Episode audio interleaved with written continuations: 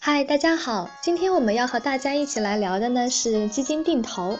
基金定投呢是被誉为最适合普通投资者投资基金的方法，也被称为懒人理财。基金定投具有类似长期储蓄的特点，能积少成多，平摊投资的成本，降低风险。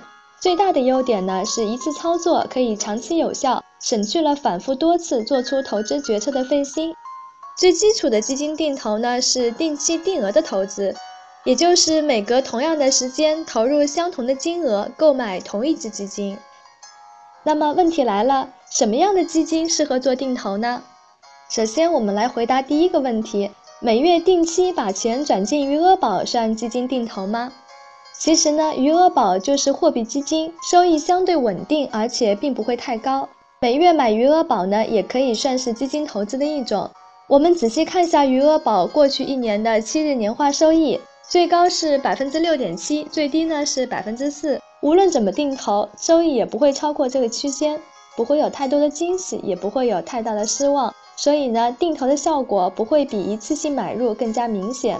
每个月买余额宝，本质上更像是在银行存钱，风险比较低，也比较稳定。所以呢，从这个角度来讲，跟本质的基金定投还是有区别的。提问二：债券基金可以定投吗？当然啦，债券基金比余额宝的波动要大很多。那我们来看一下今年涨幅最靠前的债券基金。我们以易方达安心回报 A 为例，截止二零一四年的十一月十三日，今年的收益呢超过百分之三十四。我们假设从二零一二年一月起开始定投，每个月一号扣款一千元，那么至今累计呢收益率是百分之三十点六。年化收益超过百分之十，可以说相当不错。但是如果我们定投的是今年收益一般的富国天利增长债券，截止二零一四年的十一月十三日，今年的收益率呢是百分之十四点一五，同样也是从二零一二年的一月开始定投，至今呢累计收益率是十一点一，年化收益率不到百分之四，看起来呢就没有那么诱人了。总的来说，大多数债券基金的定投收益呢，并没有这么丰厚，这是因为债券基金本身的收益向上空间就比较有限，所以波动也就相对比较平稳。第三个问题呢，是什么基金比较适合定投？其实总结来说呢，股票型基金和偏股型基金是更适合定投的产品。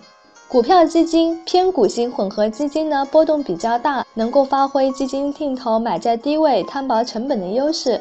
我们以定投指数基金来举例，如果你是在二零零七年十月上证指数最高六一二四点的时候开始定期定额的投资跟踪上证指数的基金，每个月月初呢以固定的金额买入指数基金，到二零零八年的十月上证指数跌到一千六百六十四点的时候，你的定期定额投资呢照样亏钱，但是亏的钱要比指数少得多。那么到二零零九年年底。